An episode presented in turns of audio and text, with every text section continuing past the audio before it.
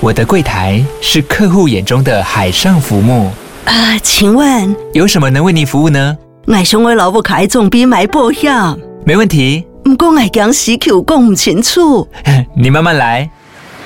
办您靠岸，台银人寿一直都在，以安心、可靠、诚信、稳健为本，尊重多元，关怀弱势。因为台银人寿，我不再漂流。以上广告由台银人寿提供。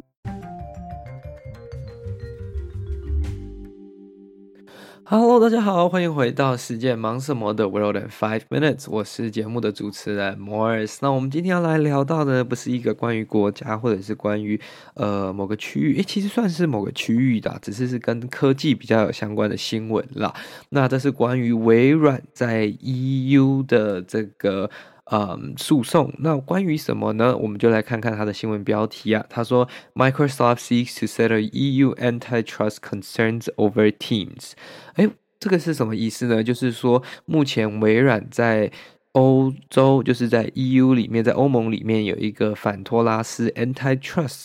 那反托拉斯是什么呢？有点就像是反垄断的一个这个诉讼正在进行当中。那究竟为什么会有这样的诉讼呢？其实也是要人去嗯检举跟有人不满，然后才去提起这样的诉讼嘛。那这次我们看到的这个 product 呢，被。检举或者是说被提起诉讼的，就是 Microsoft Teams 这个 product，为什么会呢？那大家在上班或者是在学校的时候，有没有用过所谓的类似团队管理软体或者是团队协作平台嘛？像是关于像 Microsoft 啊、Slack 啊，或者是过去还有什么？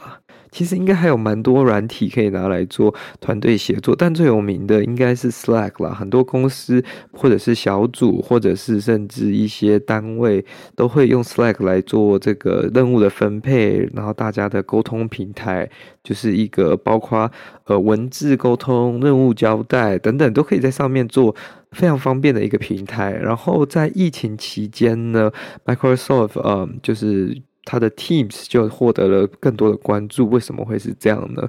那其中一个很大的原因，就是因为 Slack 上面并没有这个 Video Conferencing，就是像 Zoom 或者是像呃视讯开会的这样的功能。那 Microsoft Teams 就把这个视讯功能的这个结合到他们的 Teams 里面，所以大家可以在上面非常方便的跟自己的课堂、自己的小组或者是自己的公司、自己的呃单位。那个部门去做协作，然后可以去呃互相沟通，那甚至是如果需要开会，一键就可以开始开会了，非常方便。导致说 Slack 认为说很多的客户呢就转往了这个 Microsoft Teams，但是。更大的问题，为什么会符合 Antitrust 反托拉斯呢？就是因为他们认为把这个 Teams 包含在他们的 Microsoft Office 里面是一个非常呃不公平也是不正确的结合方式。那这样子就是强迫他们所有使用 Office Product 的这些公司或者是个人使用者，他在电脑上就会出现了 Teams。那这样子对于其他的这个厂商，可能就会有一个不公平的。竞赛的出发点嘛，因为毕竟他电脑上直接就会有这个软体了嘛。但毕竟你今天如果是这个 OS，就是 Operating System 的制造商，你是它的生产商，你就有这样的优势啊。因为大家用的就是你的这个软体，你用的是你的这个系统，所以你要在里面 embed 什么样的这个 program，其实很少人能真的管到你。太大的范围，就像 Apple 在自己的里面也会 embed Apple 很多自己的软体啊。那 App 呃 Google 也不会去说 Apple Maps 有呃 Antitrust 这样的问题。虽然我知道这两个其实不太一样，可是呃有一点类似啊，稍微有一点类似。那这篇新闻还有在提到，就是说，诶，其实 Microsoft 微软在欧盟的这个反托拉斯的诉讼其实还非常多的嘛，包括这个它的这个云端电脑，甚至是。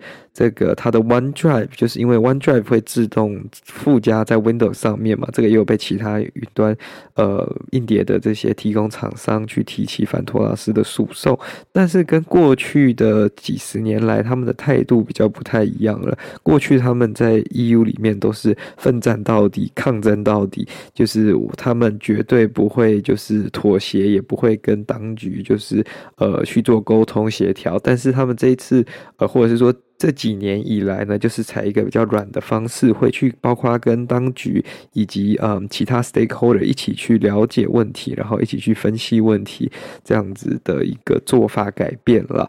那为什么这个会成为焦点？还有一个原因，就是因为这种共同团队协作平台，其实从二零一七或二零一八年以来，甚至后来遇到了 COVID 之后，它就成为一个非常呃需要必须的产品。也有过去很多没有在用这样的产品的公司，因为疫情，因为远距离上班、远距协作所需而去去购买、去使用这样的软体。所以这还是一个人家说很有 potential 还有发展的一块，因为有更多的这个平台正在开发。类类似相同的工具嘛，包括像 Notion 啊，或者是呃一些传统的厂商，我现在想不起来还有一个很有名，然后大家会拿来做团队协作的。可是其实这种东西呢，它各有好坏啦，每个人都会有个人的优点跟缺点，没有一个软体可以就是包含所有优点的，所以这个其实就要看公司的偏好以及。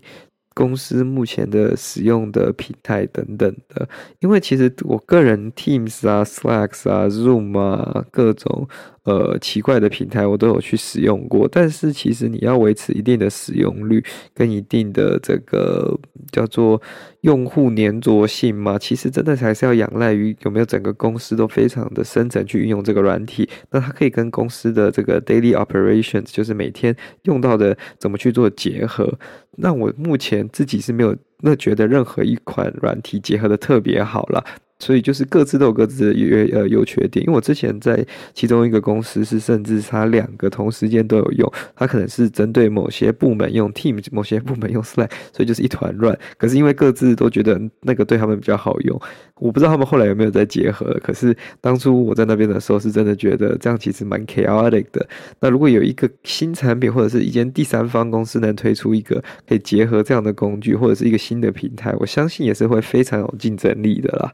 好啦，那今天的新闻就到这边结束啦。其实还有很多非常有趣的 antitrust，就是反托拉斯的这个呃官司啊跟诉讼，可以跟大家分享。那如果大家有兴趣的话，可以在留言跟我们讲，我们之后就来做一集关于这个有趣的 antitrust 反托拉斯呃反垄断的一则专责新闻的这个分享了。好了，那今天就到这边结束啦。如果喜欢这个节目的话呢，再将它分享给你的亲朋好友。我们就下次再见喽！欢迎大家来我们的 Instagram，跟我们一起聊聊天，分享事。世界大小事，拜拜。